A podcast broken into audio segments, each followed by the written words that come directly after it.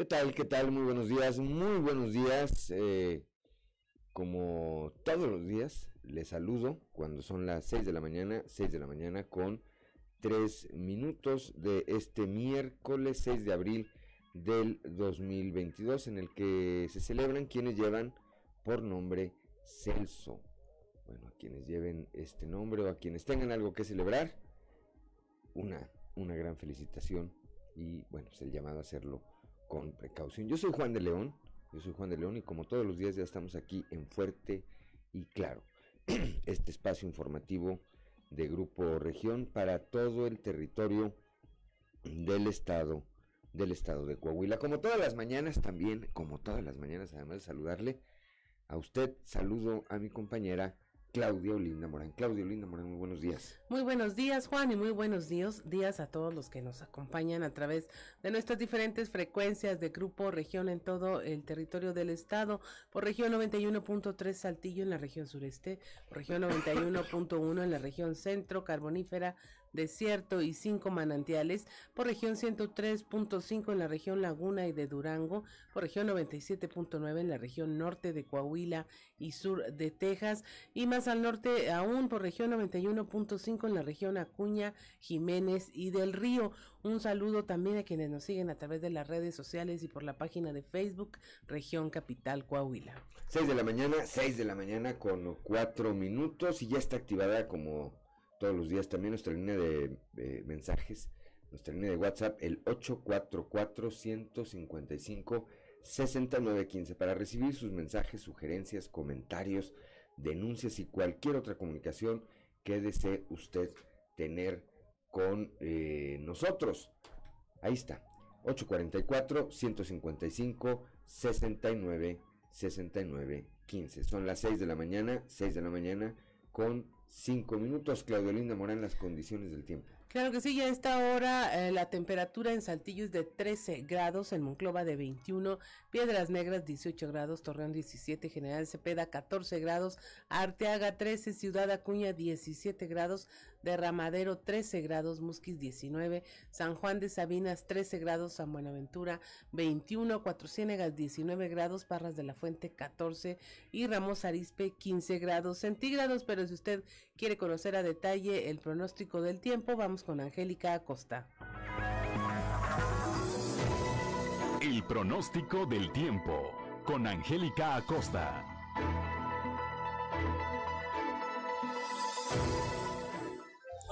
Muy buenos días. Feliz y maravilloso miércoles 6 de abril. Mi nombre es Angélica Costa y estoy lista para darte la información del clima. Pon atención para esta mitad de semana.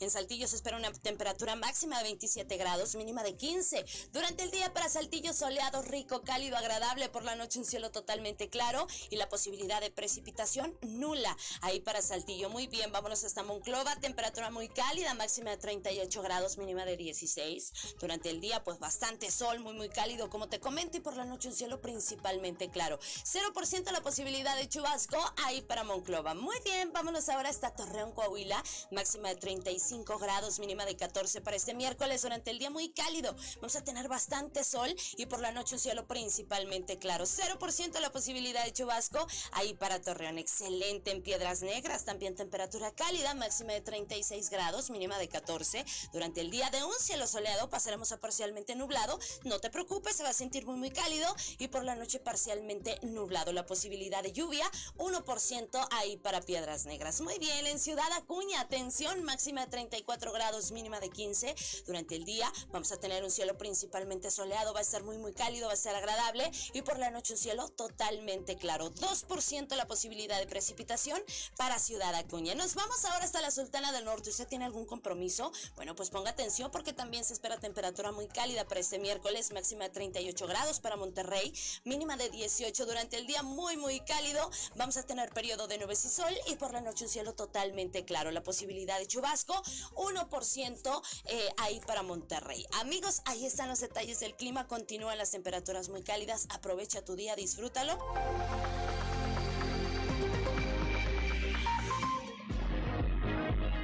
Son las 6 de la mañana, 6 de la mañana con 7 minutos. 6 de la mañana con 7 minutos antes de ir con... Eh, no, vamos directamente con esta cápsula que todos los días nos envía la diócesis de Saltillo. No viene el nombre aquí del, del, sacerdote. Es eh, esta cápsula titulada En sintonía con la esperanza. Prepárate, porque estás entrando en sintonía con la esperanza. Virtudes cristianas, remedios para la vida diaria para escuchar y ayudar. Un lugar con valor y esperanza para toda la familia. Queda con ustedes el Padre José Ignacio Flores en sintonía con la esperanza. Recuperar la amabilidad. A menudo solemos caer en la tentación de vivir desde una lógica en la que el imperativo más urgente es el ganar, ganar, donde la máxima que parece guiar nuestro proceder es el dinero y dejamos un lado el detenernos ante los pequeños detalles, pues que le dan buen sabor a nuestra vida. Olvidamos que vivimos entre personas absolutas en sí mismas y caemos en la trampa de ver a los otros como meros medios que nos ayudan o que nos estorban para lograr un fin determinado. O lo que es peor, los vemos como fríos números que suman o restan en términos de pérdida o de ganancia monetaria. Nos decimos cristianos y con nuestro síndrome de salvadores del mundo pasamos la vida atropellando a los demás, incapaces de detenernos a escucharlos. Vamos a toda prisa en una carrera sin fin, con el ceño fruncido, con nuestra mirada opacada. Nuestros oídos parecen escuchar solo las manecillas de un tirano reloj que avanza frenético y olvidamos escuchar los sonidos de la realidad. ¿En qué momento hemos olvidado a Jesús de Nazaret, pobre hasta de tiempo, que sabía detenerse ante las necesidades de los demás? Ese Jesús que no se acelera en medio de las urgencias de Jairo, el jefe de la sinagoga, ni pierde su centro ante las multitudes que lo avasallan. Si contemplamos bien a Jesús, podemos caer en cuenta que sabe detenerse ante aquella mujer con flujo de sangre, necesitada de consuelo, que con tanta fe había tocado su manto. El Papa Francisco en su carta Fratelli Tutti nos insiste a recuperar uno de los signos más elocuentes del cristiano, la amabilidad. Nos recuerda que todavía es posible cultivarla si es que la hemos desterrado de nuestra vida. Rehabilitemos la amabilidad, ya que nos libera eso del cruel verdugo que muchas veces llevamos dentro y nos convierte en estrellas que dan luz y hacen la vida más agradable a los hermanos en medio de la oscuridad de una existencia acelerada e individualista. Recordemos, la amabilidad es un don de Dios que se aprende del corazón manso y humilde de Cristo y como todo don hay que pedirlo y también cultivarlo para rehabilitarlo. Que tengan un excelente día. El amor y los valores se han hecho presentes. A partir de hoy podemos vivir un futuro mejor. Te invitamos a vivir en sintonía con la esperanza y muchas gracias por tu preferencia.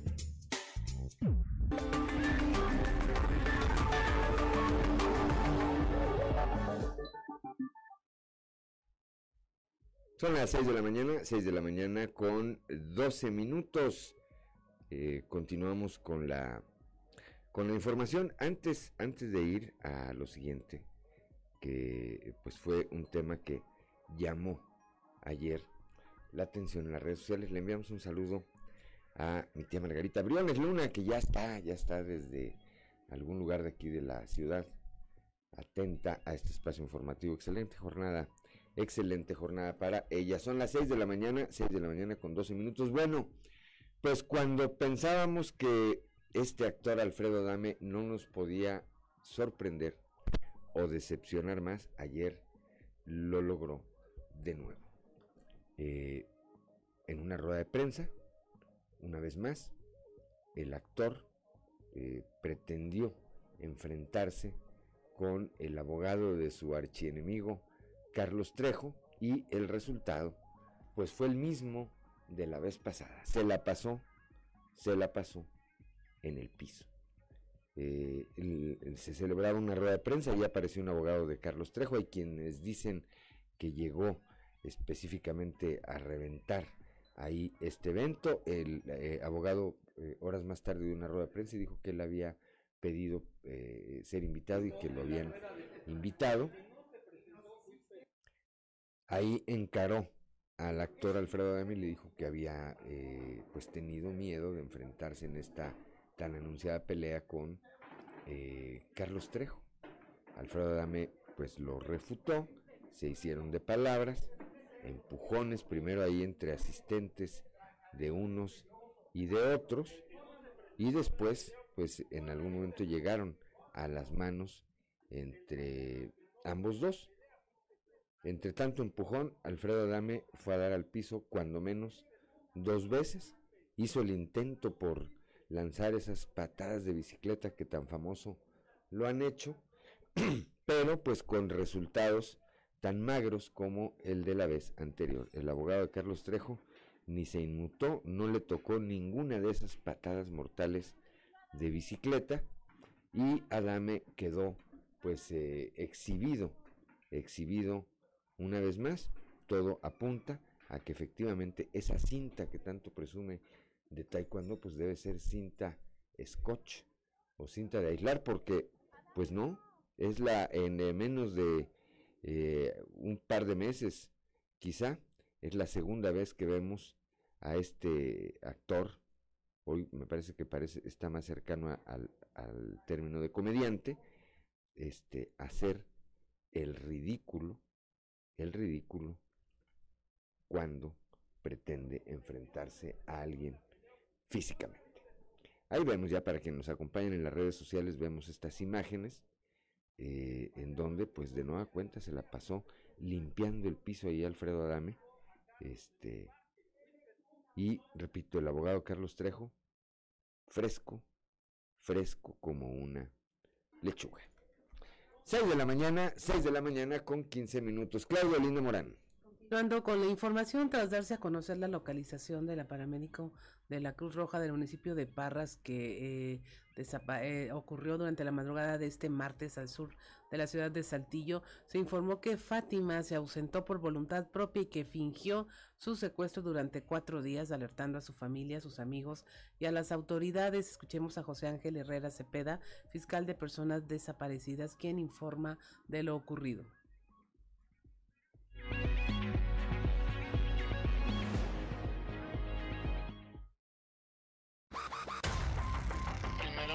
Que se tienen, que efectivamente eh, Fátima desde el día primero de abril aborda un taxi en el cual eh, el chofer de dicho automóvil, bueno, tenía una relación de amistad con, con la señorita Fátima y bueno, es trasladada a, la ciudad de Saltillo, Coahuila, esta ciudad, y es mm, em, el, el, taxi la deja ahí en, la entrada de, Saltillo. Ahí es precisamente ahí en la rotonda de Francisco y Madero y la carretera Torreón, donde posteriormente ahí eh, la señorita Fátima le habla a otro, a otro amigo y se refugia ahí en, su domicilio en la Colonial Estrella. Y bueno, este, está en dicho domicilio ahí con, la familia y todo aparentemente de, de acuerdo ya a la entrevista que se realiza a Fátima, pues ella manifiesta eh, tener alguna desaveniencia familiar, alguna situación familiar, lo que ocasionó que eh, se ausentara de, su domicilio.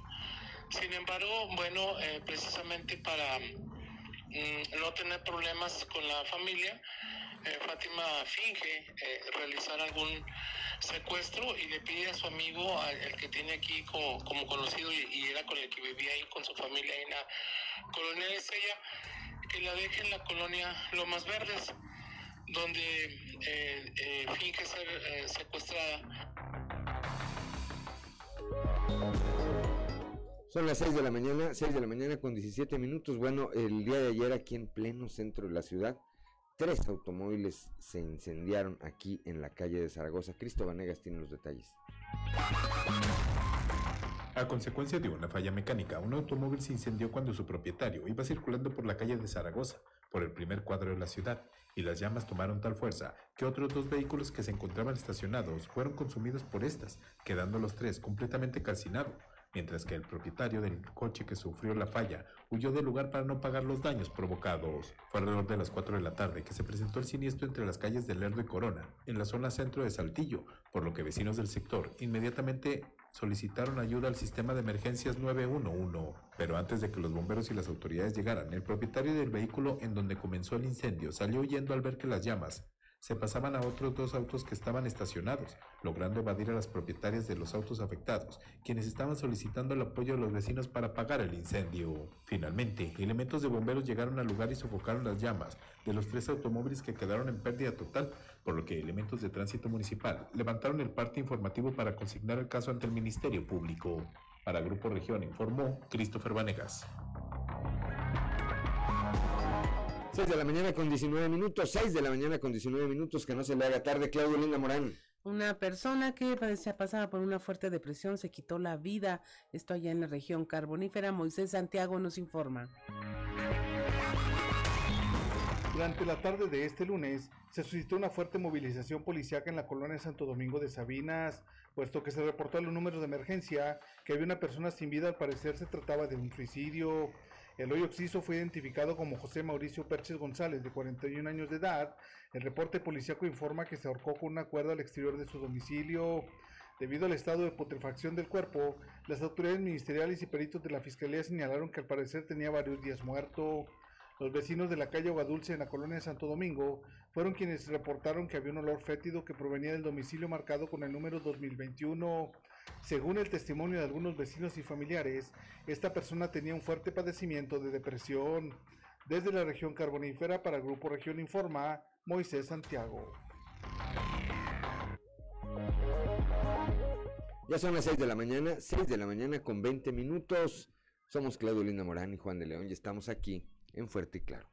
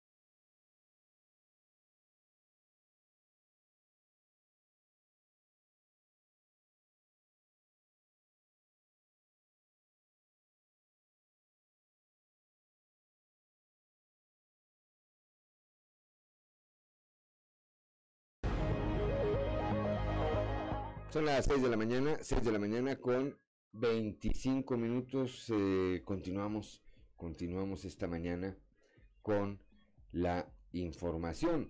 Dos personas eh, resultaron lesionadas en un accidente automovilístico registrado en el municipio de Musquis. Moisés Santiago Hernández nos tiene los detalles. Dos personas resultaron lesionadas en un accidente automovilístico en el municipio de Musquis. Al lugar de los hechos llegaron paramédicos de la Cruz Roja y los trasladaron a diferentes nosocomios de la localidad por un fuerte accidente. Trascendió que entre los lesionados se encontraba una joven estudiante quien viajaba con otra persona. Los hechos ocurrieron sobre la calle 5 de febrero y el Lizardo Gutiérrez del barrio La Piedra. Aunque se inició un peritaje vehicular, se logró tomar en cuenta que uno de los conductores se pasó el alto vehicular ocasionando el accidente.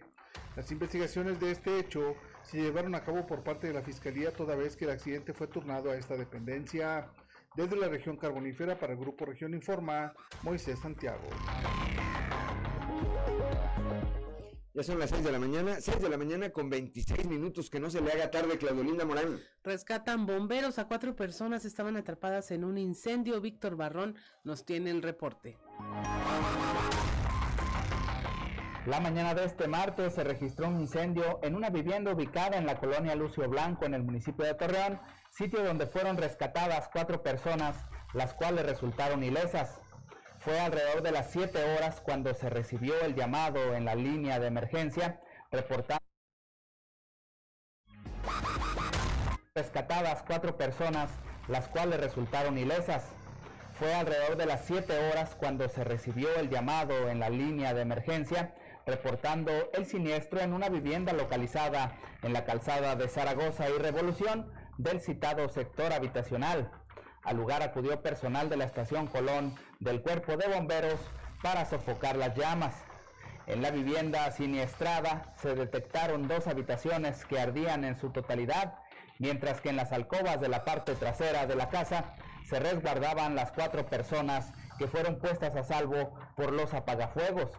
Las llamas arrasaron con muebles, un guardarropa, diversos artículos y pertenencias de la familia afectada, mientras que los cables de la vivienda fueron apagados de inmediato y las líneas eléctricas desconectadas para así evitar un percance mayor. Para Grupo Región informó Víctor Barrón. Son las 6 de la mañana, 6 de la mañana con 28 minutos en Piedras Negras. Un detenido cayó de la litera en la que se encontraron las instalaciones de seguridad pública municipal. Norma Ramírez nos tiene esta información. Héctor Iván Laborico Cuellar, de 30 años, resultó con traumatismo cráneoencefálico moderado y que debido a que se cayó de una altura considerable al suelo desde la litera superior de la celda de seguridad pública. Informó el secretario del Ayuntamiento, Armelo Castillo Martínez, quien confirmó que eh, se trató de un accidente y esto ocurrió en las celdas de la cárcel de la preventiva municipal, donde se confirmó que además fue dado de alta del Hospital General el doctor Salvador Chavarría y en donde se había trasladado para su atención. El detenido había sido retenido por falta administrativa. El secretario del ayuntamiento añadió que este lamentable accidente hizo ver a la autoridad que estas literas presuntamente son un peligro para las personas que normalmente son retenidas y que a veces lo hacen bajo los influjos de alcohol o alguna droga y no están eh, en conciencia absoluta, por lo que se habrá de quitar estas condiciones de peligro y en breve van a derrumbar las literas superiores para que las personas no tengan estos riesgos, así concluyó. Son las, 6 de la mañana, 6 de la mañana con 29 minutos, Claudolina Morán. El Departamento de Seguridad Pública de Piedras Negras detuvo a una persona de origen extranjero. Se fue detectado en la calle Zaragoza, en la zona centro. Además, con él había otras cinco personas, una procedente de El Salvador y cuatro de Honduras. Norma Ramírez nos detalla la información. El Departamento de Seguridad Pública realizó la detención de un sujeto de origen extranjero que fue detectado en la calle Zaragoza, en la zona centro de la ciudad, en donde en compañía de cinco sujetos y un procedente de ellos de El Salvador y cuatro hondureños.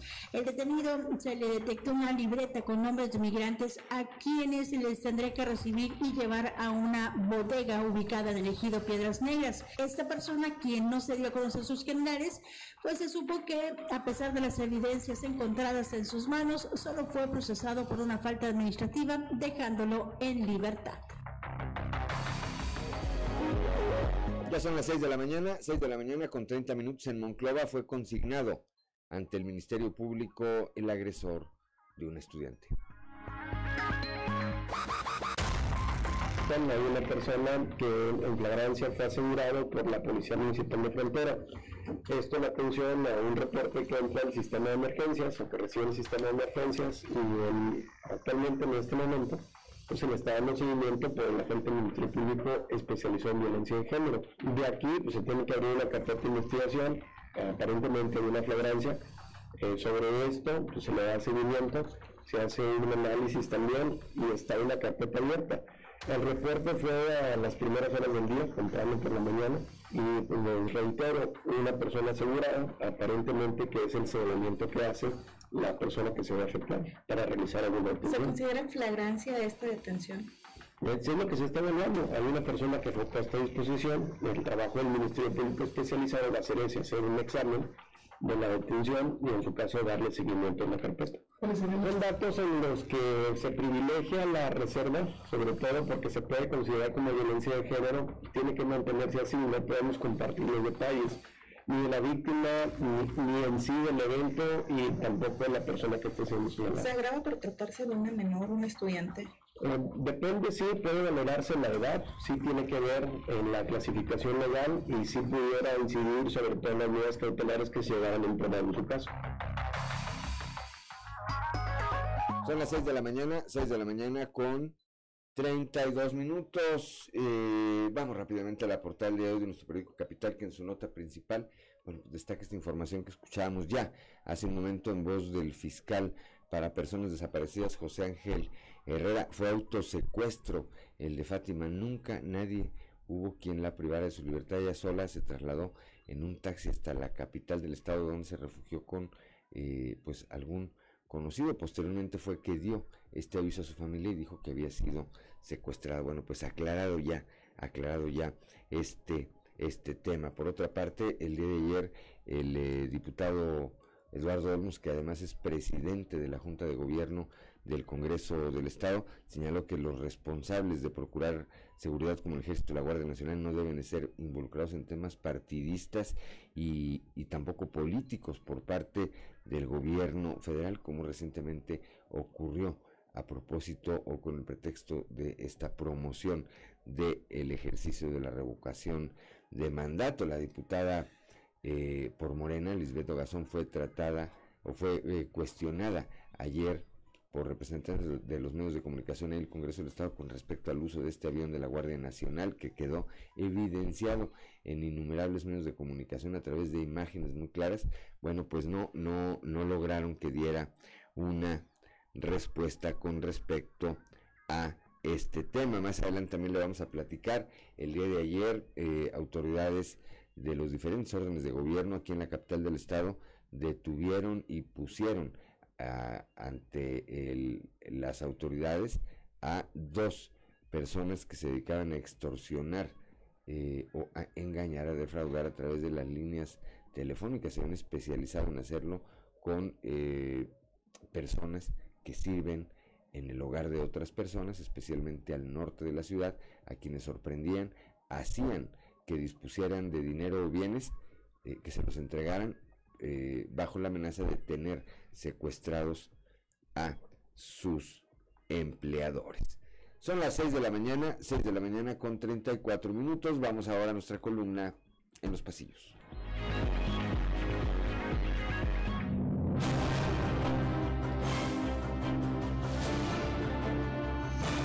Y en el cartón de hoy, parece chiste, que nos muestra al gobernador del vecino estado de Nuevo León, Samuel García, quien está vestido como la reina roja de Alicia en el País de las Maravillas, mientras delante suyo una mano le sostiene un celular con una foto de Samuel García pintado como un polibos, a lo que Samuel le dice, y van y me arrestan al mentado polibos ese. Para no interrumpir labores con motivo de la inminente Semana Santa, los legisladores del Congreso local que preside Eduardo Olmos Castro sesionarán el próximo lunes 11 de abril. Y si no hay cambios será a partir de las 11 de la mañana a trabajar. Ahí también en el Poder Legislativo, quien sigue siendo un hueso muy duro de roer es la diputada Lisbeth Ogazón, a la que ayer fue prácticamente imposible arrancarle una opinión respecto al uso de un avión de la Guardia Nacional para trasladar a funcionarios funcionarios con licencia y hasta dirigentes partidistas para promover la revocación de mandato y las ansias electorales de uno que otro. La morenista ha aprendido a cómo enfrentar los cuestionamientos y salir adelante sin complicarse de más. Hay, hay momentos en la vida en que usted sabrá, como ustedes se imaginan, pues no, bueno, eso son cosas que... En más temas legislativos, pero estos del orden federal, la que ayer asumió como senadora por Coahuila en relevo de Eva Galás fue Mónica Montero Cuellar. Galás pidió separarse de su cargo del 4 al 30 de abril, aunque hay quienes dicen que ya no volverá a su encargo. Después de dos años en que la pandemia no lo permitió, volverá este año la muy tradicional Feria de San Buena, motivo por el que ayer anduvo por ese municipio la secretaria de Turismo Azucena Ramos, que junto al alcalde Hugo Lozano dieron los detalles del evento. Han pasado 84 años Ya son las 6 de la mañana, 6 de la mañana con 37 minutos. Vamos rápidamente un panorama informativo por el estado. Acá con, eh, eh, comenzamos con nuestro compañero Raúl Rocha acá en el sureste del estado. Ayer estuvo en esta rueda de prensa que encabezó Eduardo Olmos, el presidente de la Junta de Gobierno del Congreso del Estado y diputado local por el PRI, y en donde señaló que la federación no debe usar a integrantes de las Fuerzas Armadas para promover a su partido. Escuchemos. Hola, buenos días compañeros. Los encargados de procurar seguridad como el Ejército y la Guardia Nacional no deben de ser involucrados en temas partidistas ni políticos por parte del gobierno federal, dijo el presidente de la Junta de Gobierno del Congreso del Estado, Eduardo Olmos. Señaló que es importante no involucrarlos en la polarización política. Debemos de manifestar desde el Congreso nosotros nuestra preocupación porque, porque, porque quieran llevar ¿verdad? A, este, a los temas políticos partidistas este, a, órganos de gobierno, de, de, seguridad y de inteligencia. Este, no es posible, no tiene nada que ver una cosa con la otra, ¿verdad? ¿Qué tiene que andar? Este, ¿Qué tiene que ver con la revocación de mandato los órganos de seguridad? Ninguno, ninguno, ninguno.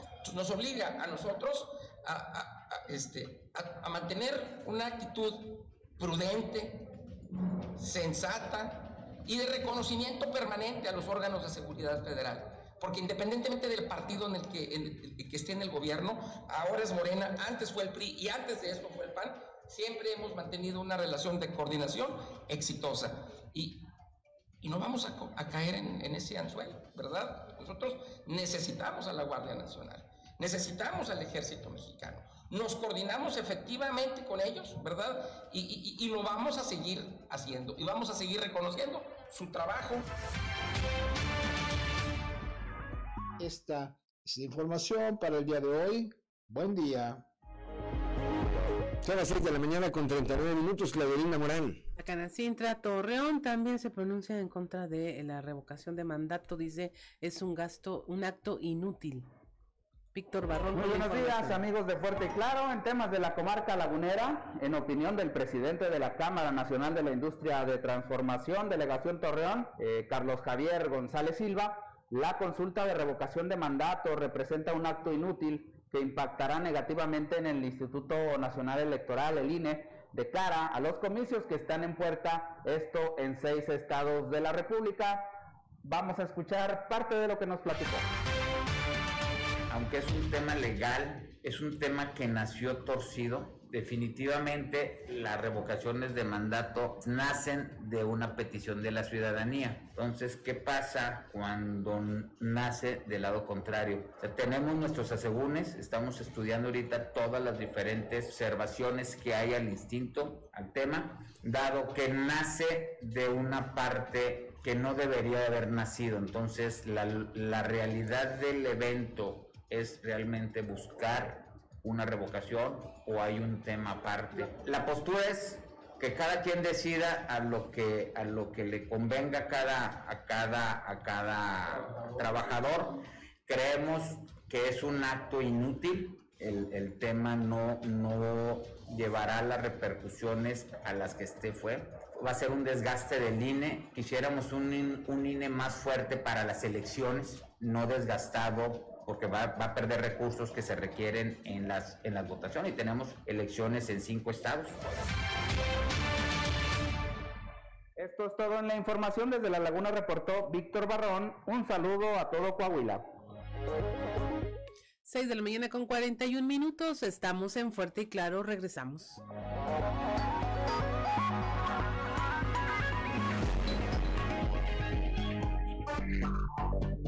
Enseguida regresamos con Fuerte. 6 de la mañana con 46 minutos y escuchamos de nueva cuenta la Sonora Santanera Claudelina Morán. En el corte anterior eh, omitimos, omitimos esta explicación para que nos acompañen a través de la frecuencia modulada. Eh, en la primera intervención, o sea, en la anterior, con Perfume de Gardenes, que es un clásico de la Sonora Santanera, y en esta con La Boa. Así es, Juan, en la primera en colaboración con Alejandro Fernández, era la, la, voz principal en, ahí haciendo un dueto. Y en esta segunda eh, versión de La Boa con Rocco, el cantante de La Maldita Vecindad, en un disco que fue de aniversario, por el 60 aniversario de la agrupación. Muy bien. Por cierto, por cierto, quien está regresando a los estudios de grabación es nuestra amiga Paulina Jiménez. El día de ayer me envió un adelanto de su nuevo material. Eh, hoy no, pero mañana, mañana vamos a compartirles, a compartirles este fragmento, un adelanto de lo que está produciendo ahora esta cantautora coahuilense, hidalguense y avecindada en la Ciudad de México desde hace algún tiempo, en donde todos los días, todos los días hace el mejor de sus esfuerzos por, por eh, la música y por trascender en este ámbito en este ámbito. Son las 6 de la mañana, 6 de la mañana con 47 minutos. Niños de Saltillo, niños entre 5 y 11 años de edad eh, que viven aquí en Saltillo serán vacunados contra el COVID-19 en los primeros días de mayo. Esto como parte de estas jornadas transfronterizas de vacunación. Leslie Delgado nos tiene los detalles. Informando desde la ciudad de Saltillo.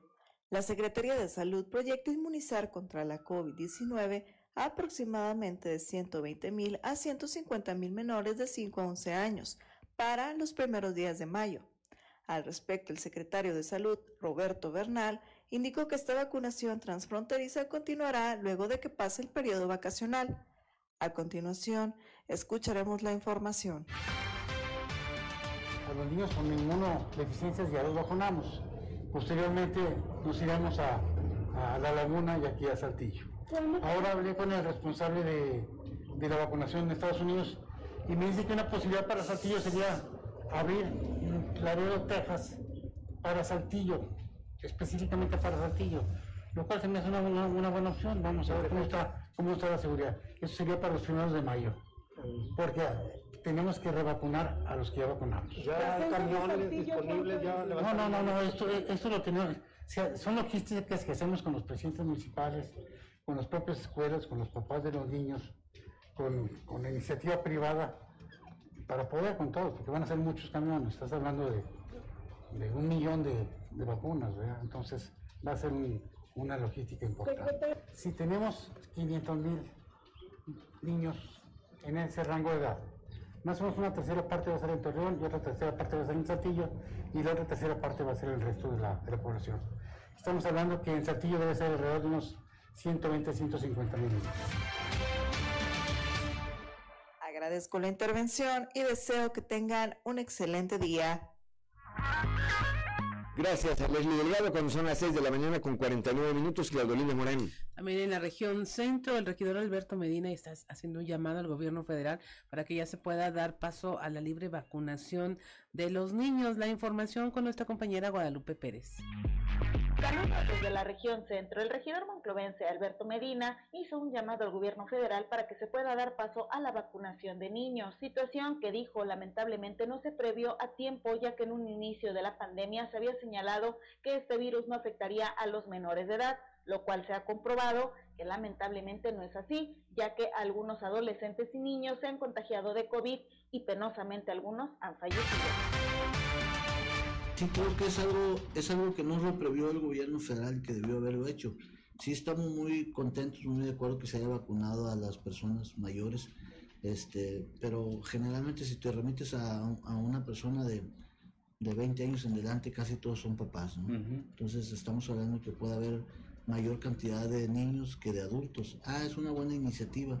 Sin embargo, los más vulnerables son los niños, ¿no? Cuando alguna vez dijeron que esta esta mal o este esta pandemia que había no les iba a afectar a los niños y hoy nos empezamos a dar cuenta que sí, hubo niños que desafortunadamente no sobrevivieron. Entonces la, la cosa estaba tan difícil que había que pensar en los, en los niños. Entonces creo que no se previó y aún está en tiempo de hacerlo. ¿no? Coahuila es uno de los estados que a lo mejor por estar cerca de la frontera y la buena relación bilateral que hay, sin embargo, pues esta es una obligación del gobierno para poder reactivarnos. Cuando habla de que todos, todos vayamos a la escuela. Saludos desde la región centro para Grupo Región Informa, Guadalupe Pérez. Gracias, Guadalupe Pérez, allá en la región centro, allá en Monclova, en la capital del acero, cuando son las 6 de la mañana, 6 de la mañana con 51 minutos, que no se le haga tarde en este mismo tema, en la región eh, carbonífera, el abogado eh, Ramón Escobedo Bernal nos informa que, se, que eh, bueno, él eh, continúa apoyando a familias de escasos recursos económicos con amparos para vacunar a sus hijos sin necesidad de viajar fuera de su región. Muy buenos días Juan y Claudia y a todo nuestro amable auditorio que nos escucha en todo Coahuila. En la información que tenemos para el día de hoy, siguen promoviendo amparos para vacunar contra COVID-19 a jóvenes de 12 a 14 años. Así lo da a conocer el abogado certificado en amparos Ramón Escobedo Bernal. Esto es lo que nos comenta. Niños mayores de 12 y menores de 14, este, bueno, pues sigo promoviendo amparos y de forma gratuita para que toda la gente que tenga la necesidad y la preocupación, ¿verdad? Por, por, por que sus hijos estén protegidos, pues aquí tienen ahorita una oportunidad y una, este, pues un- un- una oportunidad y sobre todo, pues un apoyo que les estoy brindando, ¿verdad? A todos los, los niños entre esas edades. En las últimas semanas, ¿cuántos se han logrado vacunar a través de, de un amparo?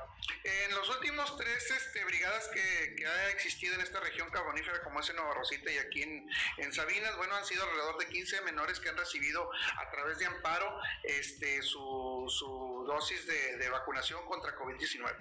Siguen siendo gratuitos. ¿Cuánto sería el costo si tuvieran que pagar? Mira, la mera verdad que no, no tiene ningún costo. Ahorita los estoy este, pues eh, dando de forma gratuita. Esta es la información que tenemos para todos ustedes desde la región carbonífera para Grupo Región Informa, su amigo y servidor Moisés Santiago. Que tengan un excelente día. Gracias, gracias a Moisés Santiago Hernández allá en la región carbonífera, cuando son las 6 de la mañana, 6 de la mañana con 53 minutos. Claudio Linda Morán. Con la baja de los casos de atención en- de COVID en Piedras Negras, en la región norte del Hospital General Salvador Chavarría ya está es- reestructurando las áreas de atención. La información con Norma Ramírez.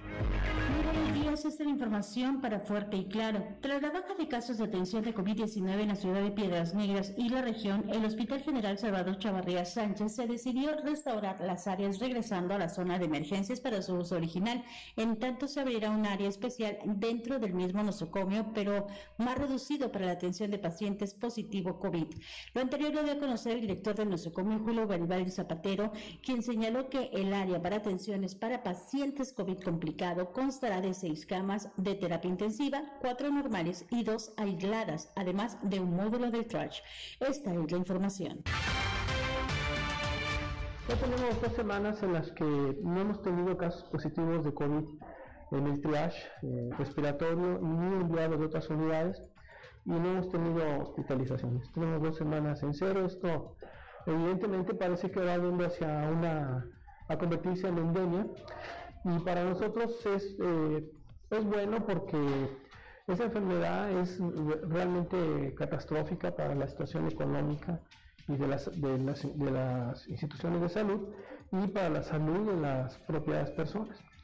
Ya nos estamos preparando para dejar eh, seis camas eh, para cualquier paciente que venga, con, con do- cuatro normales y dos aisladas.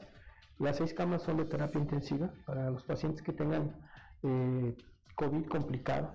Vamos a seguir funcionando con el triage y estamos hablando de que en una o dos semanas vamos a rehabilitar el hospital como ustedes lo conocieron antes. Desde Piedras Negras, les saluda Norma Ramírez. Son las 6 de la mañana, 6 de la mañana con 55 minutos. Bueno, hoy no tuvimos frase de don Joel Roberto Garza Padilla, ya es de frontera.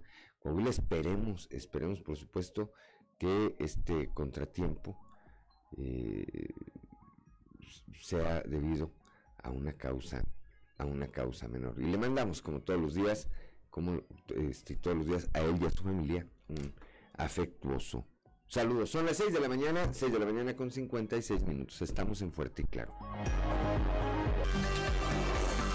Seguimos en Fuerte y Claro.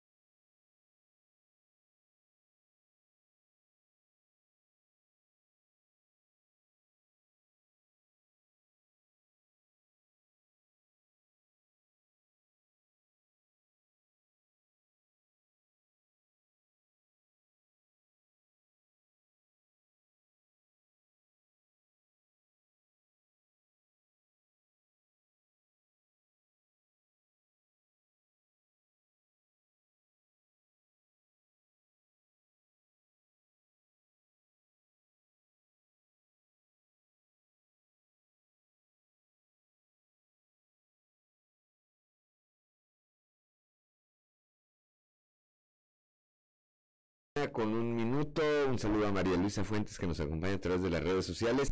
No nos dice de dónde, díganos de dónde, María Luisa. Buenos días, gracias por el favor de su atención. ¿Qué escuchábamos, Claudio Linda Morán? A Pedro Fernández y la Sonora Santanera con El Mudo.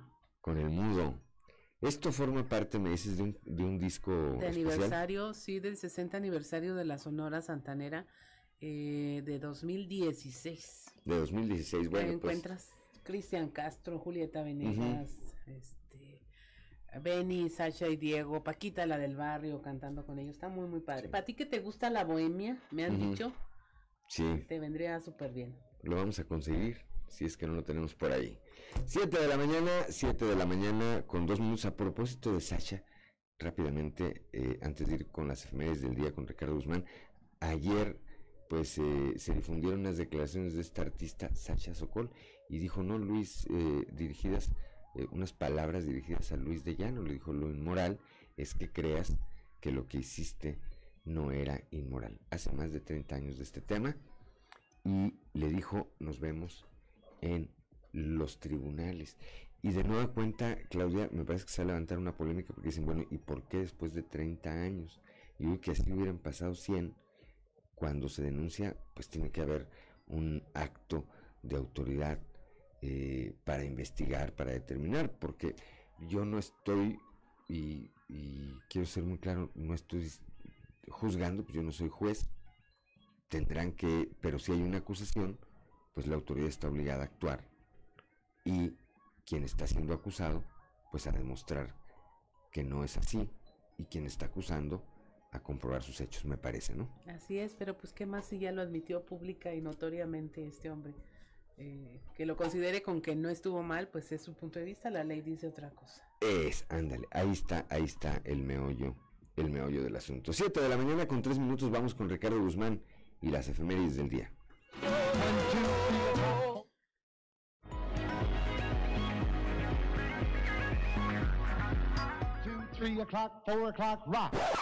¿Quiere conocer qué ocurrió un día como hoy? Estas son las efemérides con Ricardo Guzmán. Un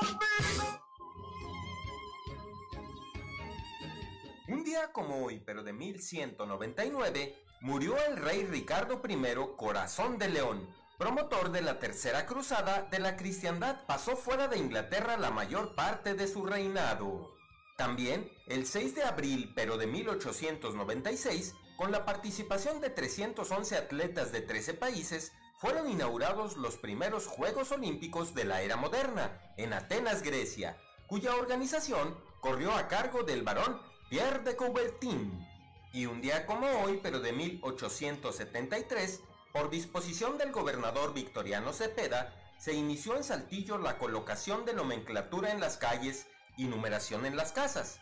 Para iniciar con estas acciones, se develó una placa de mármol con la inscripción Palacio Municipal en el actual Palacio de Gobierno y se le dio el nombre de Plaza Independencia a la Plaza de Armas.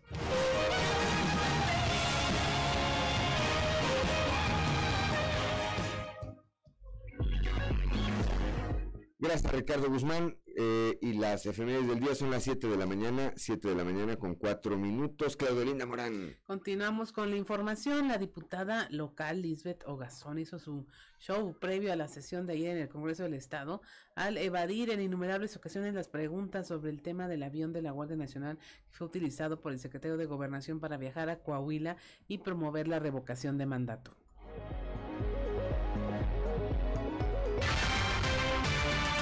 Comienzo del avión de la Guardia Nacional, ¿qué nos puede decir usted? Yo lo que le estoy diciendo es el tema del gobernador. Bueno, pero lo que le estoy diciendo es lo del gobernador. ¿Verdad? puede decir del avión, del uso del avión de la Guardia Nacional para trasladar su de gobernación? ¿Qué nos puede decir respecto? Lo que les estoy diciendo es el tema del gobernador. Bueno, ya, ya te contesté entonces. Ya te contesté entonces. Ya te contesté. Ya te contesté, ya te contesté, ¿perdón? ¿Perdón? Ya no se lo el tema de lo del gobernador.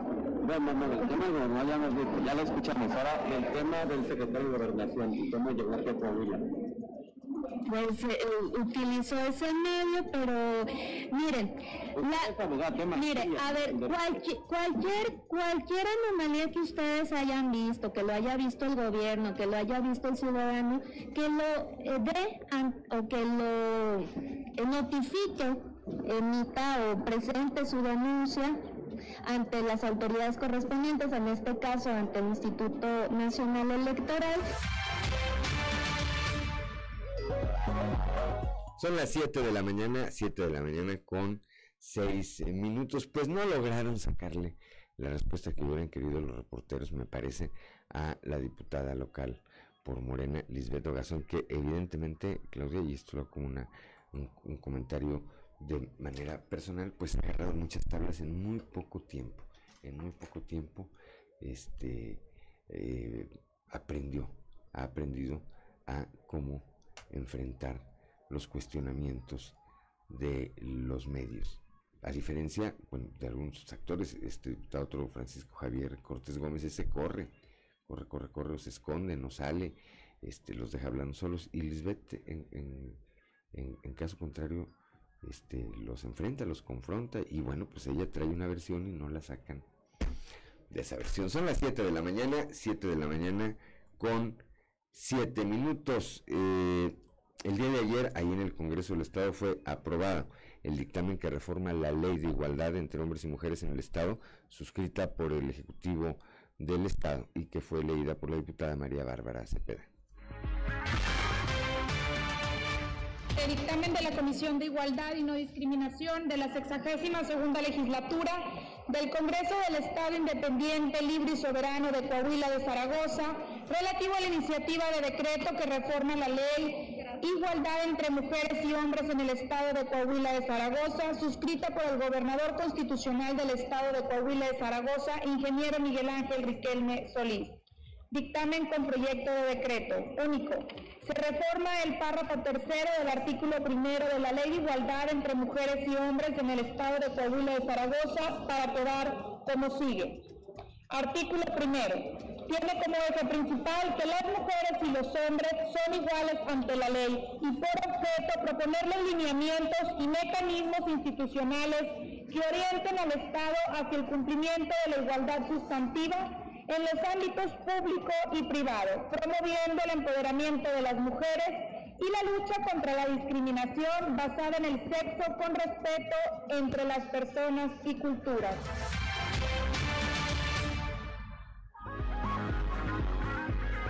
Son las 7 de la mañana, 7 de la mañana con 9 minutos. Claudio Linda Morán. Continuando con la información, el primer regidor del Cabildo de Torreón, Luis Jorge Cuerda Cerda, informó que Cerna informó que durante las acciones de ordenamiento del comercio informal se detectó la emisión irregular de permisos para vendedores ambulantes en el centro histórico. Hay cobros hasta de 40 mil pesos por trámite. el reglamento es muy claro, del 2016 el reglamento vigente dice que no se podrán este, dar más permisos de los que ya estaban cuando se hizo la remodelación de los armatostes que están precisamente en la Cepeda. ¿sí? Desde entonces está el, reglamento vigente. Entonces, nada más aplicar los reglamentos que, que, se tienen dentro de la administración pública. Estamos viendo cómo le hacemos con los permisos que se expidieron de manera, ahora sí que fraudulenta desde la administración anterior, porque sabemos y tenemos conocimiento que se vendieron hasta en 40 mil pesos esos, eh, permisos. Entonces, no tengo el número exacto de, de estos mismos este, permisos, pero bueno, son muy visibles porque no tienen este, fecha eh, final, este, son en la última parte de la administración anterior y bueno, hay que normal y reglamentar ese tema. ¿Pero qué nos concedió plazas y mercados? La administración anterior, completamente. plazas y mercados o...? ¿Sí? Plazas sí, plazas y mercados. Pero tuvieron que pasar por cabildo o no pasaron por, por cabildo. Precisamente ese es el estudio que nos llevará a la mesa de trabajo, ese análisis hacia dentro del cabildo con las instancias que son las, las pertinentes.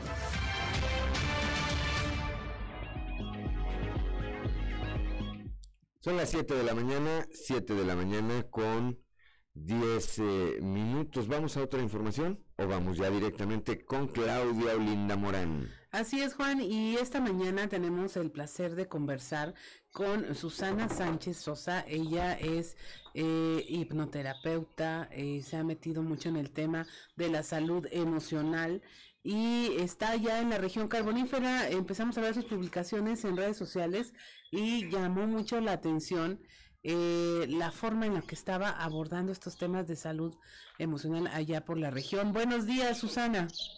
Buenos días, Claudia. Buenos días, Juan. Ya vi que están por ahí juntos. Así Eh, es. prim- primero que nada, pues un placer saludarles también a toda la audiencia que tienen ustedes tanto en redes como eh, en la estación de radio física.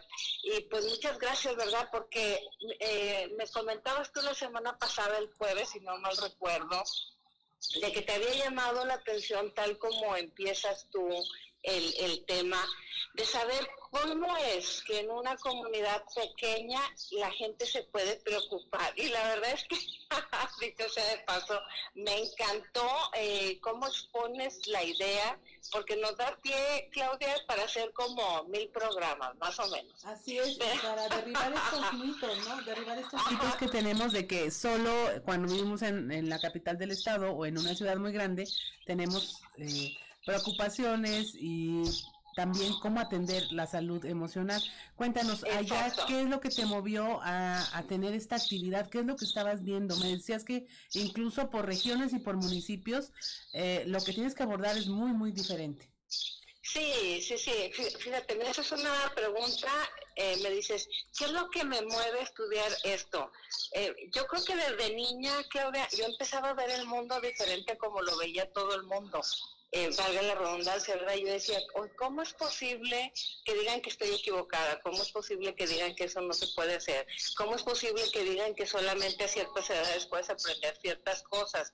Y como que fue una idea que se quedó ahí latente, pero en nuestras épocas, pues porque compartimos edad, Claudia, no había mucha información al respecto. Hablar de salud mental era solamente, estás loco, se te zafó un tornillo y estas ideas con las que fuimos creciendo, entonces así como que guardé en un cajoncito esas ideas que yo tenía y pero cuando tenemos ciertas capacidades, cuando tenemos ciertas eh, tendencias hacia alguna área, tarde o temprano vuelven a salir, ¿verdad? Y mira que nos toca ahora una época donde hay mucha información, donde hay mucha capacidad de, de- de transmitir eh, por diferentes vías y, y estamos creo que en una de las mejor, de los mejores momentos de la humanidad en cuanto a información y capacidad de entrenamiento se refiere.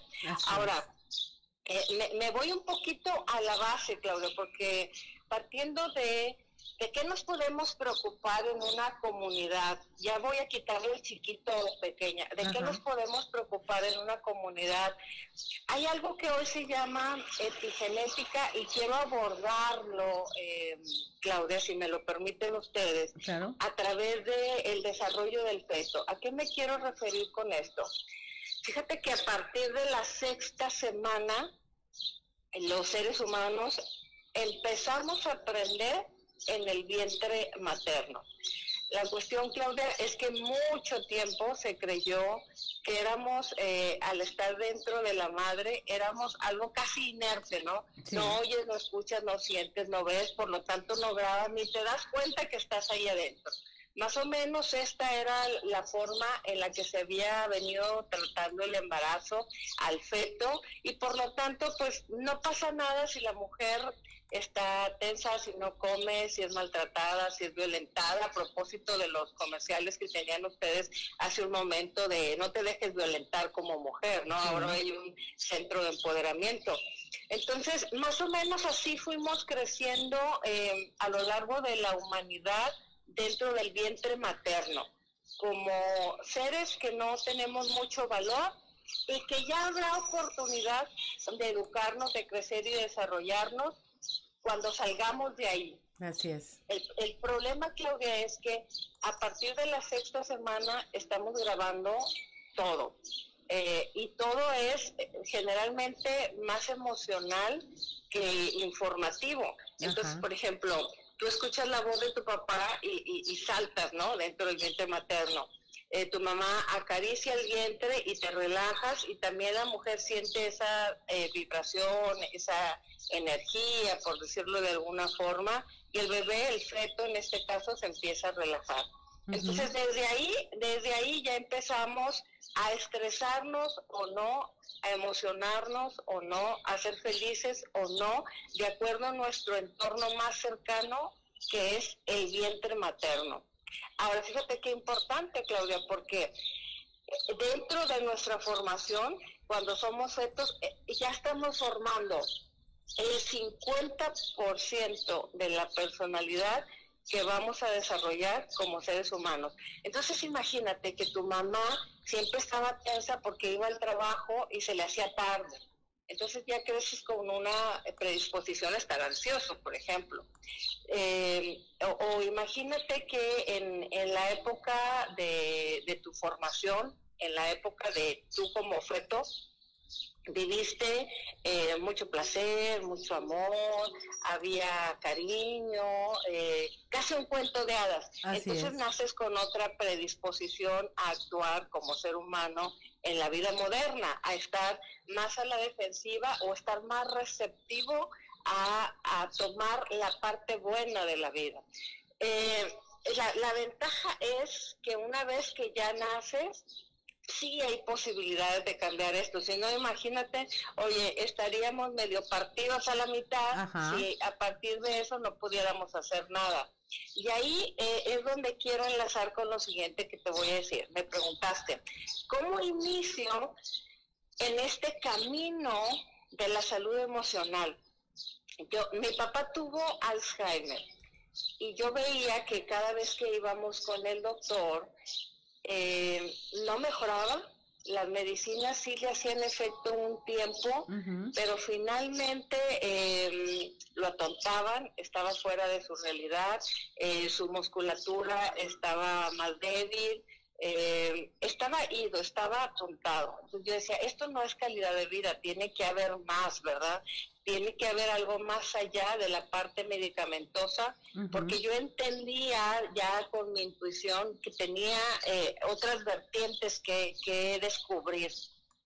Y entonces me empiezo a meter muy de lleno y, y, mira ahí cómo funciona el universo, porque te vas acercando y va llegando todo lo que tú necesitas para ir aprendiendo y entenderlo. Entonces llega una certificación que es coach de vida con eh, con programación neurolingüística y eh, neurovibráticas, que son todas las energías de nuestro cuerpo y cómo aprendemos a manejarlas, no a controlarlas, sí a manejarlas. Así es. Me fui, metiendo, me fui metiendo, me fui metiendo, y fíjate qué bonito, porque en la peor etapa de la vida de mi papá, porque él finalmente muere de neumonía, no de Alzheimer, en la, en la peor etapa de mi papá, yo pude formar una de las mejores capacidades que tengo hoy en día para ayudar a muchas personas. Así es. Susana, nos, come el tiempo. Susi, eh, te pido por favor que nos eh, digas tus redes sociales, las tenemos por ahí en pantalla, pero que nos las digas para nuestros radioescuchas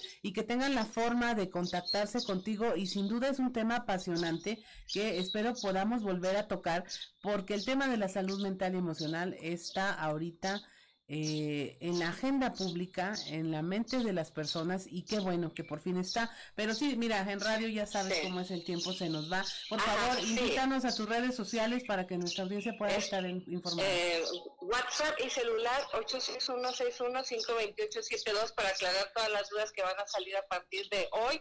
En Facebook y en Instagram estoy como Susana Sánchez Sanadora para que desde ahí la gente sepa más o menos hacia qué nos vamos a dirigir. Ha sido un placer, no me necesitamos como mil programas más, Claudia, y quedo pendiente. Muchas gracias, Susana, un excelente día. Igualmente, saludos, bendiciones para todos. Gracias. Siete de la mañana con 20 minutos, estamos en Fuerte y Claro, regresamos.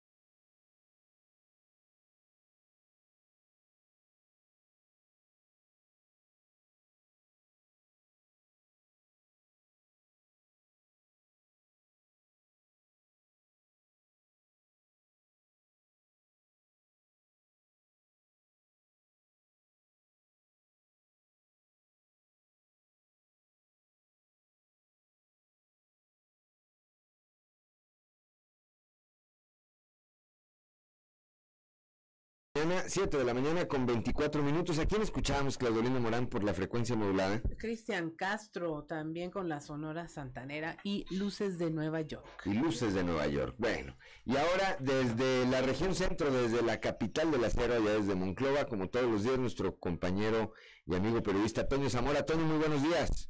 Buenos días, Juan. Buenos días a las personas que nos sintonizan a esta hora.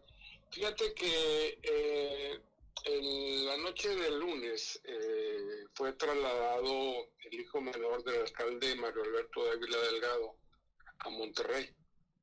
Eh, Fernando Dávila Carrillo fue, fue ingresado a un nosocomio de allá por la calle Hidalgo.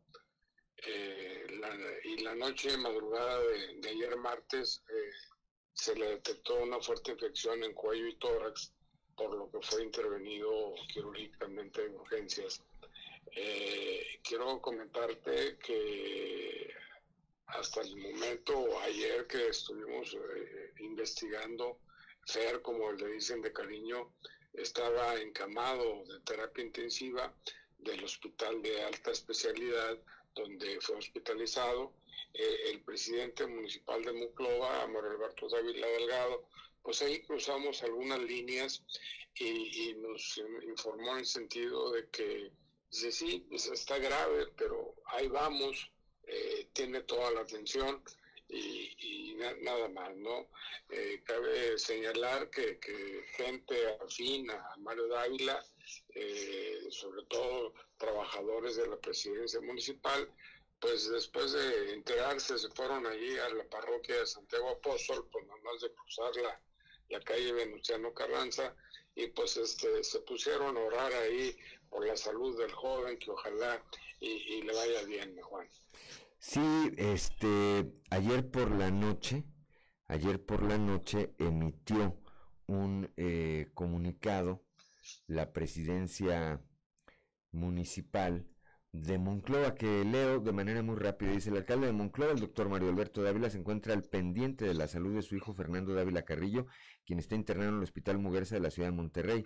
Esto derivado de una infección fuerte en cuello y tórax. Fue operado el día de hoy a las 3 a.m. y se encuentra en terapia intensiva. Se reporta grave pero estable.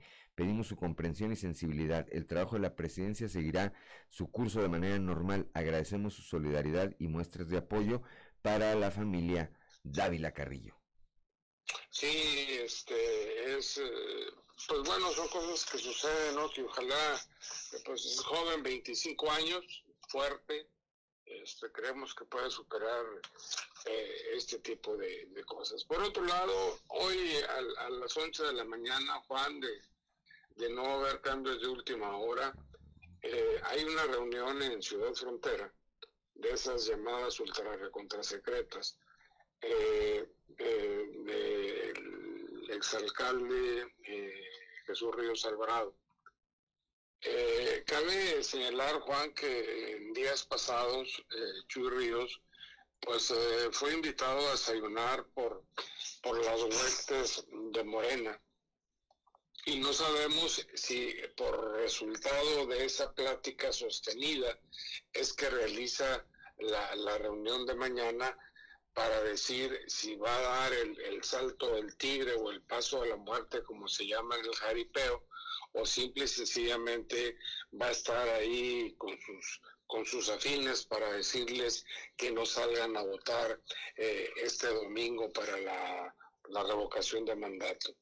Vamos a, estar pendientes del resultado de esa reunión, de qué es eh, lo que tratan, pero lo que sí sabemos es que los burbujos eh, de aquella época de, de, Enrique Martínez Martínez, este, los burbujos de la región centro, pues todos han sido invitados a desayunar. Algunos han dicho que no, eh, otros no dicen ni sí ni no, pero de repente ves eh, alguien de su gente este, por el otro lado y dices, ok, este, como que están mandando gente, ¿no? y, ese tipo de cosas. O sea, hay que poner mucha atención a, ese, a esa situación, aunque bueno, creo que hasta el momento no es así, no, no es de gravedad como luego dicen en el ámbito político, mi Juan. Pues sí, parte, parte de los tiempos, Toño, parte de los tiempos y me parece que todos los días vamos a estar viendo, vamos a estar viendo cosas nuevas, Toño. Definitivamente, Juan, yo creo que sí, eh, son cosas nuevas, son cosas que van a suceder y, bueno, pues este, estar más pendientes para, para informar, ¿no? Estaremos atentos, Toño, como siempre, gracias, gracias, un saludo allá a la región centro. Gracias, Antonio Zamora. Son las 7 de la mañana con 29 minutos. Claudelina Morán.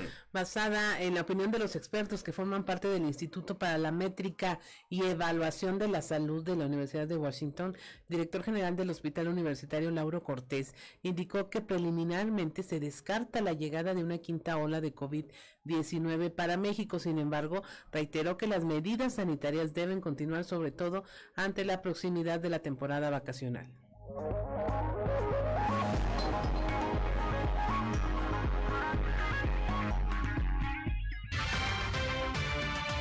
Yo justo en la mañana estaba revisando los indicadores del Instituto Mexicano, eh, perdón, del Instituto de la Métrica y la Evaluación. Ustedes saben que durante toda la pandemia yo he hecho mucho referencia a ellos porque han sido muy precisos en eh, sus eh, pronósticos. Y al día de hoy la actualización de esos algoritmos no hablan, en el caso de México, de una quinta ola. Así que habrá que ver cómo se desarrolla el tema de la Semana Santa, la Semana de Pascua, eh, los visitantes que vienen del extranjero por el Spring Break, todas esas cosas. ¿no? Nosotros ahorita eh, tenemos una ocupación de alrededor del 38%. Nosotros tenemos todavía físicamente el área COVID, sin embargo, eh, la próxima semana vamos a tener una reunión del Consejo COVID del hospital para ver si desaparecemos el área y ahora cada vez que haya un paciente con COVID lo atendamos como si fuera un paciente aislado, en virtud de que, bueno, hemos aprendido mucho cómo se maneja este tipo de pacientes, eh, la gran mayoría de, la población está eh, vacunada, en fin, ha cambiado mucho positivamente el escenario, ¿no?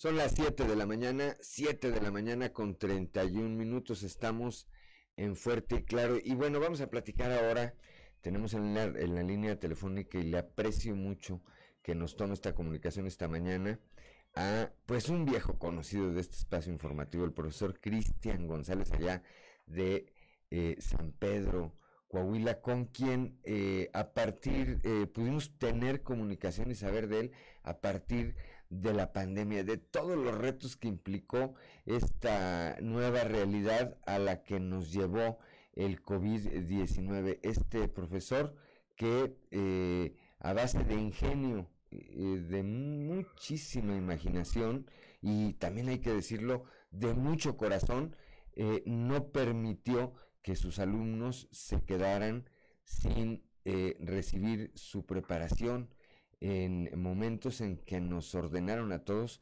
confinarnos, bueno, haciéndose valer de sus propios recursos, de altavoces, de las eh, nuevas tecnologías de las redes sociales, pero eh, no cejó nunca en su empeño allá en la región lagunera para eh, llevar, llevar esta, este aprendizaje, esta, esta enseñanza a sus alumnos. Después volvimos a platicar más adelante con él porque pues una empresa de nivel nacional le obsequió un vehículo en reconocimiento a este esfuerzo que pues no cualquiera, no cualquiera. Y ahora, de nueva cuenta, tenemos oportunidad de platicar con él porque el ayuntamiento de Torreón le entregó el reconocimiento ciudadano del año. Profesor Cristian González, muy buenos días. Le saludamos Claudio Linda Morán y Juan de León. ¿Qué tal? ¿Qué tal, amigo? Muy buenos días. Este, mucho gusto en saludarlo, mucho gusto en, verlo, porque aquí lo estoy viendo por Facebook. Y pues muchas gracias, gracias por otra vez este espacio, por querer seguir conociendo esta historia que, que gracias a Dios no, no ha terminado. Oiga, ya, ya dejé algo para los demás, profesor, puros, este, puras buenas. Platícanos a ver qué, cómo se da este reconocimiento de parte del Ayuntamiento de Torreón hacia, pues hacia su persona y, me parece que muy relacionado, por supuesto, con la labor que usted desempeña. Sí, no, pues mire, eh, cuando te, en este nuevo ciclo escolar, ya cuando regresamos a, a, a, semipresencial, de hecho nuestra escuela, la escuela secundaria José Santos Valdés del Ejido Lequeitio, acá en Francisco Madero, fuimos de las primeras en regresar a semipresencial. Y pues yo, yo estaba en la misma idea de que, de que regresáramos, ¿verdad? Que cuidarnos y todo. Y empecé a hacer nuevas actividades, empecé a comprar para sanitizar el salón, delimitar los salones, eh, poner divisiones. Eh, estoy muy agradecido, eh, que va relacionado ahí con ustedes, estoy muy agradecido con, con la familia del señor Manolo Jiménez, ya que su esposa y con su fundación Apoyaré vino hasta acá y me regaló 30 celulares completamente nuevos. De hecho, por ahí van a aparecer en la imagen 30 celulares tablets que llevamos a, a, los ejidos y eso pues me dio me dio un, más eh, amplio margen para poder llevar el internet. Eh, gente de Nueva Rosita, Coahuila, de Nuevo León, de Tamaulipas, de Estados Unidos, se ha comunicado conmigo y son las que me, me ayudaron a poner el internet para todo este ciclo escolar. Todo esto, todo esto se, se da cuenta, el, el que me dio la, eh, mi municipio aquí de San Pedro Coahuila me, me otorgó el ciudadano distinguido aquí de, San Pedro. Y después, después eh, el grupo Salinas de la Ciudad de México, el señor Salinas Priego, la, señorita Ninfa, eh, se enteraron de, todo lo que hacía y fueron ellos, fueron ellos, es el grupo Salinas el que me otorga el ciudadano del año aquí del estado de Coahuila y me lo entregan en Torreón junto con la secretaria de Cultura y el alcalde de Torreón Coahuila. Pues una distinción eh, sin duda, sin duda, profesor, que eh, supongo, y, pero quiero que nos lo diga usted, que lo compromete a seguir haciendo cosas innovadoras a pesar eh, de las adversidades que pudieran implicar no solamente la actividad magisterial, sino las condiciones actuales. Sí, de, hecho, como, lo voy a decir como dijo el abuelito de Peter Parker a, a Spider-Man, ¿verdad? Eh, un gran poder conlleva una gran responsabilidad y, créeme lo que estoy a, todo lo a todo lo que da este y ahorita estamos en eso. Eh, déjeme decirle que, que estamos, llevamos prácticamente un 80-90% de nuestra de, nuestra infraestructura que estamos pintando con nuestros recursos. La estamos poniendo muy bonita la pintamos eh, mis alumnos y yo este a todas horas sábado domingo y, y queremos que esté bonita verdad estamos en un proceso de certificación y ahorita, ahorita gracias a Dios eh, le puedo comunicar que, estamos listos para la vacuna. Eh, ya, ya me comuniqué con todos aquellos amigos que me han ayudado, todos me han mandado un recurso, ya, ya tenemos por ahí dos camioncitos para, para llevarlos a vacunar, porque sabemos que a lo mejor nosotros acá en la laguna, pues vamos a ser de los últimos. Y mi región, como es un poquito más alejada de la zona urbana, pues va a ser un, ahora más, más, más alejado. Entonces lo que hice fue buscar a mis amigos, a buscar a los empresarios, decirle que me ayudaran y pues gracias a Dios ya me mandaron un buen recurso y estamos listos solamente esperando órdenes de nuestro gobernador y de, aquí de, la eh, Secretaría de, la Laguna para llevar a vacunar a, mis alumnos. Estamos platicando esta mañana, como son las 7 de la mañana con 37 minutos, con el profesor Cristian González, este profesor que eh, con eh, pues mucho corazón, con mucha vocación, ha hecho eh, cosas eh, que le han eh, implicado o que le han traído reconocimientos y satisfacciones como las que ya mencionaba. Antes de pasar con mi compañera Claudelina Morán, yo le, yo le quiero preguntar, profesor, creo que todos para hacer alguna tarea, algún alcanzar un objetivo, nos inspiramos siempre en alguien o, o en algo. dígame, ¿a usted qué lo inspira hacer todo, todas estas cosas que lo ponen, y, lo digo con todo respeto, por supuesto, que, lo ponen eh, como un ejemplo a seguir entre, entre eh, sus compañeros del magisterio. Mire, pues usted, como usted lo menciona, eh, un ejemplo, pues un ejemplo para mi familia. Lo, que me mueve son mis hijos, mi esposa. Mi esposa también es, es maestra de preescolar y ella es como quien dice, yo le digo que es la mente maestra, ella es la mente maestra y yo soy el que ejecuto todas estas acciones eh, de locura hacia lo educativo y por lo que el motor de vida, ¿verdad? La familia, eh, mis alumnos, la verdad, eh, yo los quiero mucho. son niños muy vulnerables, de muy bajos recursos, que a lo mejor no tienen esa oportunidad y pues yo se las, yo se las quiero dar junto con, mi familia, ¿verdad? el apoyo de mis hijos, de mi esposa, que siempre están ahí. Eh, mi hija es la que es mi asistente de producción aquí en mi casa, que es su casa donde me ayuda a acomodar cables y todo. Mi niño me, me pasa las libretas y siempre está, papá, no, no vas a ir a trabajar, no, tus alumnos. Entonces estamos en esa, en esa fusión familia, sector educativo y donde, donde el mayor, la mayor motivación es el amor hacia mi familia, que mis hijos me vean, dejarles un buen ejemplo y sobre todo dejarles un buen ejemplo a mis alumnos que, que pareciera que, que como estábamos allá, allá, lo más lejano que puedan eh, eh, pensar que, que existimos, pues ellos también tienen derecho a una oportunidad. Tenemos un par de minutos, eh, profesor Claudio Linda Morán. Maestro, muy buenos días, eh, un gusto saludarte. Oye, cuéntanos, eh, ¿qué edad tienen tus alumnos más o menos? ¿De qué grado son? ¿Cuántos alumnos tienes ahorita? Mi, la mayoría de mis alumnos son de primer grado, de primer grado A, B, C y D. Tenemos 12, 12, 13 años.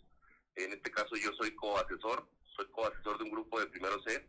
Eh, son los niños que salen en el video donde estamos, eh, donde ahí les estoy enseñando el, el lenguaje de señas mexicano. Sí. Y con ellos son los que primeramente Dios eh, eh, me los voy a llevar a, a vacunar. ¿Cómo se contactan contigo, maestro, por si quiere alguien ayudar? Ah, sí, eh, nosotros estamos en Facebook como Prof. Cristian González. Ahí, ahí tenemos la página, pueden seguirnos. Tenemos otra otra página que se llama Aprende en Casa, Profesor Cristian González, por si quieren eh, eh, aprender geografía. Eh, los invitamos el, el día de mañana, vamos a hacer un enlace, en el, tengo un proyecto que se llama Cruzando Fronteras.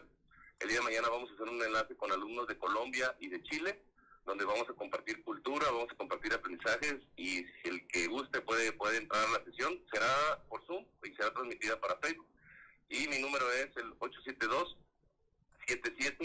872-77-175-79. Recibimos de todo, ¿sí?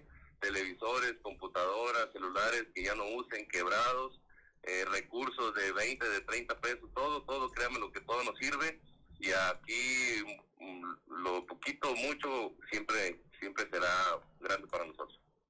Profesor Cristian González, como siempre, le enviamos nuestro reconocimiento, nuestro afecto. eh, el, el, el, le reitero el agradecimiento por habernos tomado esta comunicación esta mañana. Y pues, ¿qué le puedo ofrecer sino seguir en comunicación siempre para estar al tanto y estar difundiendo pues todas estas acciones que usted lleva a cabo en beneficio, en beneficio de la niñez que seguramente que seguramente muchos de los alumnos que usted está ahorita impulsando eh, en algunos años le darán eh, no solamente usted sino a su familia y a la sociedad en general grandes satisfacciones. No, no, muchas gracias, muchas gracias por el espacio, la verdad, eh, estamos para, para sumar, eh, quiero mandarle un agradecimiento a toda su comunidad, a la que nos ve, a la gente de Saltillo, a la gente aquí de La Laguna, a la maestra Flor Rentería, que es la encargada de, este lado, a mi director, a la gente de Nueva Rosita, a la gente de Estados Unidos, porque eh, estamos para sumar, ¿sí? Decirle a nuestro gobernador Riquelme que, que aquí estamos, que no estamos pidiendo, estamos sumando y estamos a la orden para seguir trabajando. Muchas gracias por su espacio y que tengan bonito día. Un saludo, profesor, muy buenos días. Muy buenos días. Muchas gracias. Hasta pronto. Hasta pronto, son las 7 de la mañana, 7 de la mañana con 42 minutos, estamos en Fuerte y Claro.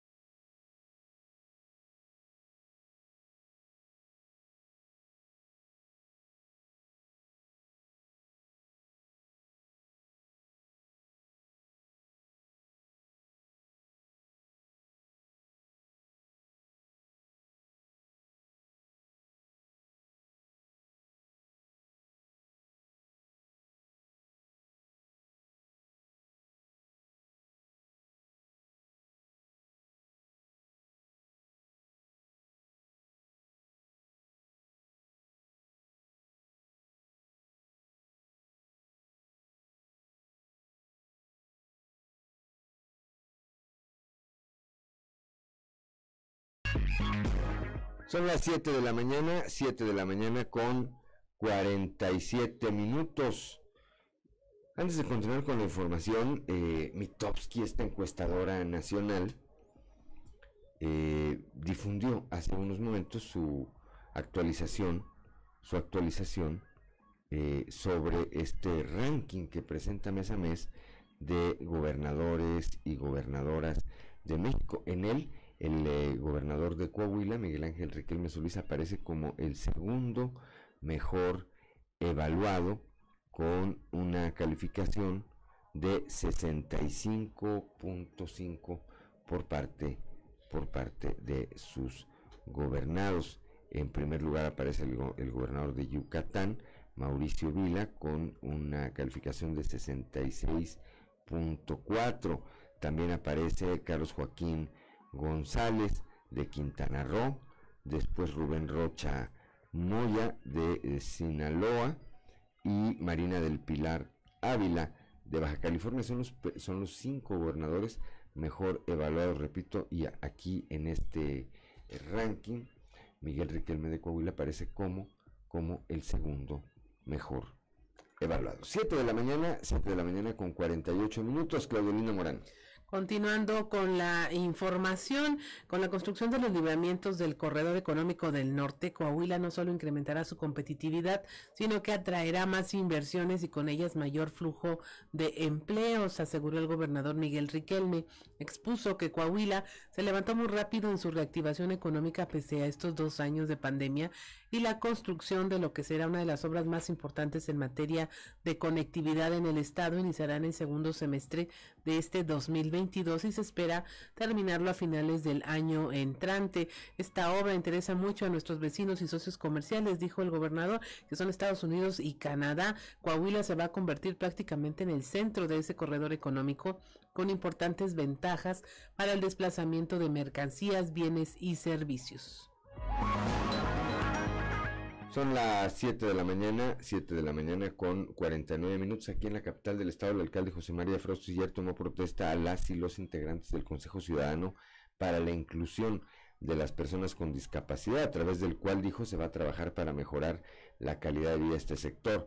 En este evento realizado en el DIF Saltillo, el alcalde agradeció a las y los integrantes por el compromiso que muestran hacia el Consejo y dijo reconozco la voluntad el trabajo, esfuerzo y dedicación de cada persona que integra este Consejo Ciudadano. Soy un convencido de que solo trabajando en equipo podremos construir políticas públicas que realmente incidan en beneficio real y sostenible para la ciudadanía. 7 de la mañana con 50 minutos, Claudelina Morán. Elimina el subcomité COVID-19 sureste la toma de temperatura en establecimientos. Esto porque pues las evidencias científicas demostraron la poca efectividad de esta medida para detectar y prevenir contagios de COVID-19, por lo que se aprobó eliminar este mecanismo. Luego de escuchar la exposición del secretario de Salud Roberto Bernal Gómez, los integrantes del subcomité, entre ellos el alcalde José María Chema Fraustro Siller, tomaron esta determinación, sin embargo, conservaron firmes otras medidas como el uso adecuado de cubrebocas. Son las 7 de la mañana, 7 de la mañana con 50 minutos. Eh, Podemos ir un resumen de la información nacional. Vamos a un resumen de la información nacional con Claudio Linda Morán. Quitan ahorros al presidente. La Suprema Corte de Justicia de la Nación dio marcha atrás al control que el presidente Andrés Manuel López Obrador ejercería sobre los ahorros obtenidos en el ejercicio del presupuesto federal. Con esta decisión, el presidente no podrá hacer uso discrecional de estos ahorros que resulten de las medidas de austeridad en el presupuesto público, ya que lo que se genere en ahorros deberá destinarse a los programas prioritarios precisamente de quien generó estos ahorros. Vuelve la Guelaguetza a Oaxaca al cumplirse 90 años de su celebración. Este, esta celebración vuelve de forma presencial tras dos años de ausencia. Tan solo en la ciudad de Oaxaca de Juárez se estima captar alrededor de 460 millones de pesos y ya hay una ocupación hotelera arriba del 94%. Hayan a cuatro personas asesinadas dentro de un auto en Acapulco. Los cuerpos pertenecen a tres hombres y una mujer. Presentaban el llamado tiro de gracia y estaban maniatados. La Fiscalía de Guerrero informó que ya realiza la investigación de homicidio por arma de fuego en contra de las cuatro personas. Piden en el Estado de México prohibir el uso de gorras y lentes en el transporte público. La diputada por Morena, Janet Rojas Hernández, presentó una iniciativa para que quede prohibido el uso de eh, gorras, capuchas o lentes oscuros al abordar las unidades, pues eh, dice estos impiden reconocer la identidad de los ladrones que a diario asaltan autobuses, microbuses y vagonetas de las distintas rutas. La diputada señaló que las autoridades estatales no han podido contener el número de asaltos y pues ya van nada más en este año más de 1.200 eh, quejas en el transporte público o individual y 7.350 eh, el año pasado a unidades de transporte público colectivo. Dan más créditos de vivienda a hombres que a mujeres, según el reporte trimestral de inclusión financiera de la Comisión Nacional Bancaria y de Valores. Esta brecha de género en este tipo de créditos sigue siendo amplia, pues es uno de los productos bancarios eh, con el que las personas buscan crear un patrimonio. Y finalmente, el 61% de la población ocupada carece de afiliación a la seguridad social. Esto según el estudio de la organización Acción Ciudadana frente a la pobreza en México y por falta de acceso a servicios de salud o por la deficiencia y lentitud de estos, 45 millones de familias pagan de su bolsillo cuando necesitan atención médica y medicamentos. Y hasta aquí la información nacional. Son las 7 de la mañana, 7 de la mañana con 53 minutos. Bueno, pues nuestro productor Ricardo Guzmán nos eh, marca que ya es la hora de es la hora de despedirnos. Gracias, gracias por el favor de su atención a lo largo de, a lo largo de estas eh, dos horas prácticamente, de las 6 hasta las eh, prácticamente 8 de la mañana. Lo esperamos mañana, ya mañana de jueves. Vuela la semana Claudelina Morán. Ay, a mí se me hizo muy larga con esto del cambio de horario. No, a mí me parece que apenas ayer fue jueves y ya es jueves de nueva cuenta. Ya es jueves de nueva cuenta. El día de mañana, este, pues lo esperamos aquí. Mañana por lo pronto le decimos no se vaya, que es en la eh, sintonía de las diferentes frecuencias de grupo región en todo el territorio del estado eh, para eh, actualizar la información en los espacios informativos región informa. Por lo pronto, Saludos Javier Sosa, miren, nos está mandando nuestro compañero Javier Sosa, saludos, saludos a Javier Sosa por supuesto y gracias por, eh, lo que hace por nosotros aquí en materia de imagen y demás.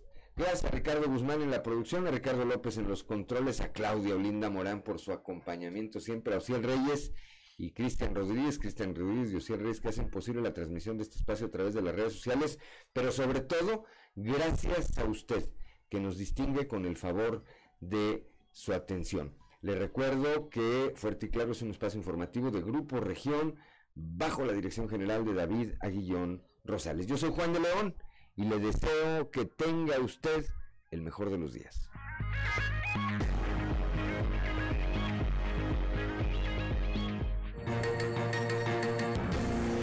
Escuchaste Fuerte y Claro. Las noticias como son transmitiendo para todo Coahuila. Fuerte y claro. Con